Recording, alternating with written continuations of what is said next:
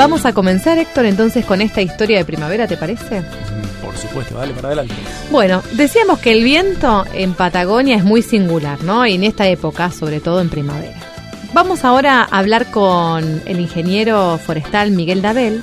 Eh, él es integrante del área de planificación, manejo y uso múltiple del bosque, del CIEFAP, y tiene cosas para contarnos con relación a las forestaciones y, bueno, cómo pueden actuar como cortinas para el viento, ¿no? Y para aprovecharlas para, bueno, desarrollos eh, agroproductivos, ¿no es cierto? Vamos a conversar con él. Sí, él hace varios años que está trabajando en este tema, sobre todo en la zona de la estepa, así que vamos a abusar de su confianza y pedirle que nos cuente un poco qué es lo que ha estado haciendo. ¿Cómo andas, Miguel? Bien, ¿qué tal? Buenas tardes a todos. Un abrazo a ustedes y saludos cordiales a, a todos los que nos están escuchando. Bueno, gracias por compartir con nosotros. Nosotros decimos este año que es un diálogo de saberes. Seguramente, eh, bueno, vos en tus visitas a la estepa justamente generás diálogo, ¿no es cierto?, con los pobladores. Sí, sí, trabajamos bastante, bueno, siempre con los, con los productores, con los pobladores, sí. Bien. ¿Qué te parece si empezamos hablando ¿Qué es una cortina forestal? Ustedes los ingenieros forestales la tienen clarísima, pero hay muchos de los que estamos escuchando el programa que nos hacen falta un poco de información. Bueno, como decías vos, eh, nuestra zona se caracteriza por fuertes vientos, ¿no? Eh, sobre todo en esta época de primavera. Claro. este, bueno, y estos vientos eh, tienen efectos negativos sobre los cultivos, sobre el suelo y sobre el ganado. Sobre los cultivos principalmente por el efecto del viento directo sobre la vegetación y el golpeteo al arrastrar partículas de suelo, y también porque produce una más rápida pérdida de humedad y una mayor transpiración en los cultivos, ¿no? Y esto produce estrés, un estrés por falta de agua en los cultivos.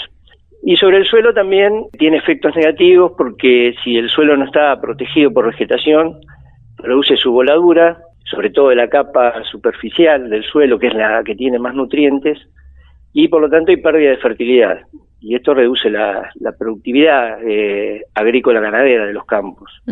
Y en las zonas donde estamos trabajando, en los valles de la meseta, aparte de los fuertes vientos, hay bajas precipitaciones.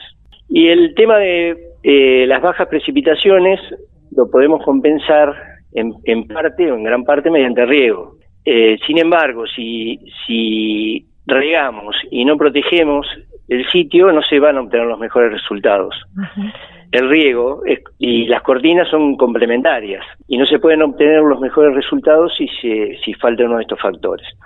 Y cortinas son las eh, hileras de árboles que, bueno, en esa zona principalmente están eh, realizadas con álamos y sauces que reducen la velocidad del viento y disminuyen estos efectos negativos. Está bueno eso que decís que de que disminuye la velocidad y no que lo frenan, porque uno por ahí puede tener la idea de que lo frenan completamente. Claro, no, disminuyen la velocidad. Hay cada cultivo tiene distinta sensibilidad al viento.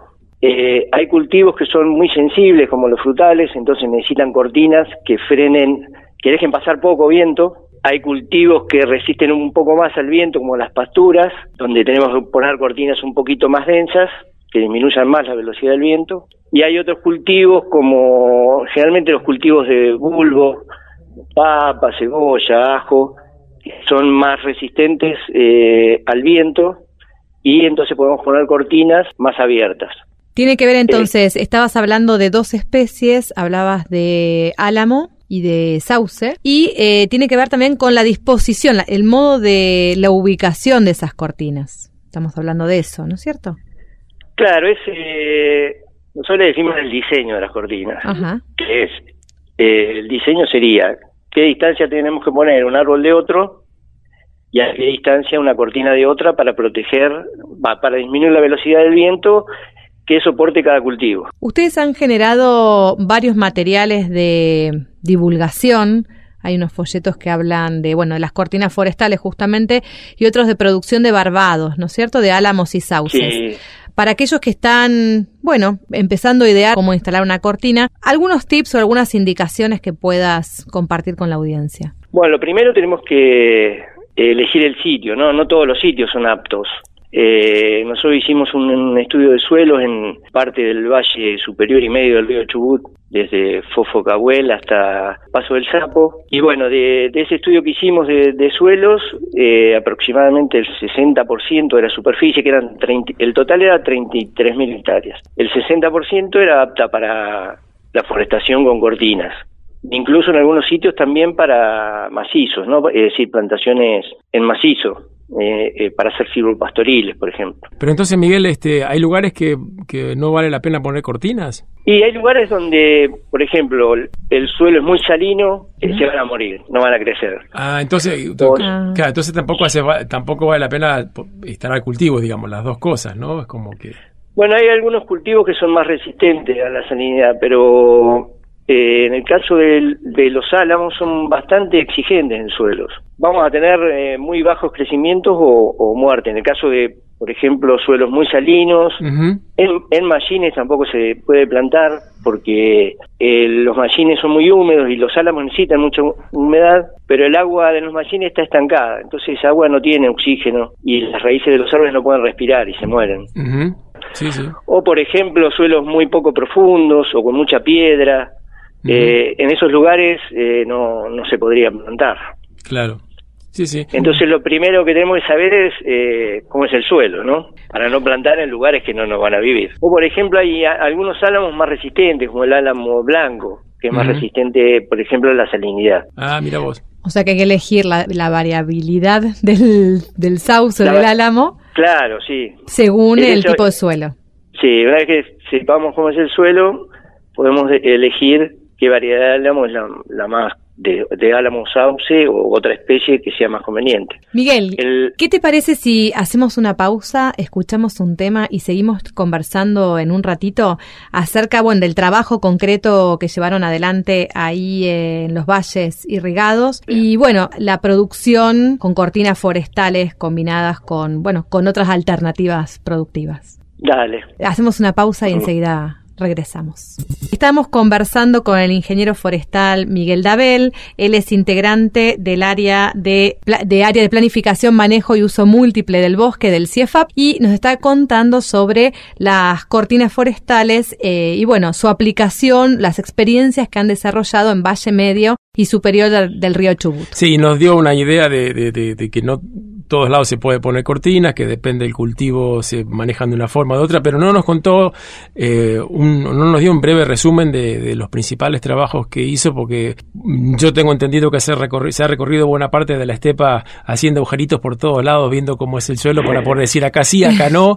Eh, ¿Cómo es eso, Miguel? Ahí en la zona del valle empezamos alrededor del 2011 a trabajar y el primer proyecto que hicimos fue como sentar las bases para el desarrollo de forestaciones en la zona. Bueno, en ese proyecto se dio en seis etapas. En la primera realizamos un, diagnóstico socioproductivo. para entenderlo mejor es, recopilamos información ya existente de la zona y hicimos encuestas a los productores para conocer, bueno, el tipo de productores, eh, la superficie que tenían sus predios, qué producían, qué problemas tenían para producir, bueno, un, poco para tener una idea general. Después, bueno, lo que les contaba, determinamos el, el área eh, potencial para poder forestar y la clasificamos, ¿no? En zonas más aptas, medianamente aptas, poco aptas y no aptas, que era lo que les comentaba, de las 33.000 hectáreas, el 60% tiene aptitud para forestar y el 40% no.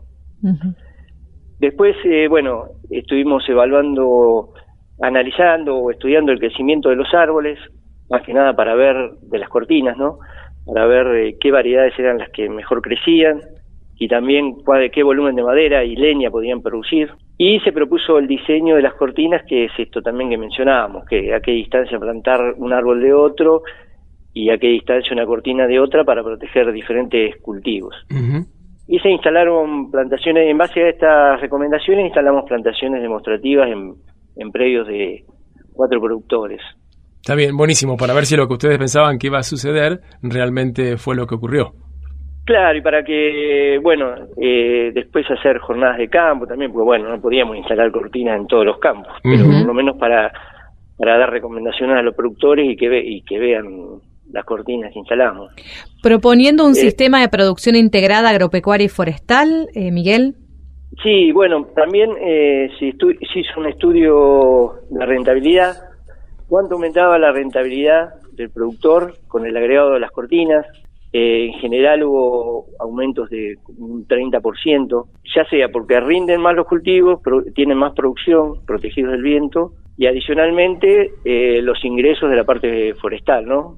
Eh, como por ejemplo hay subsidios para forestación y lo que producen como madera y leña. Y también determinamos, en base a las condiciones actuales de, de riego, el caudal de los ríos, qué superficie de esa potencial eh, se podía regar, considerando nada más que cortinas con pastura en ese caso. Porque bueno, uno de los problemas principales de la zona es eh, la falta de infraestructura de riego. Para el futuro, ¿qué idea tienen, Miguel?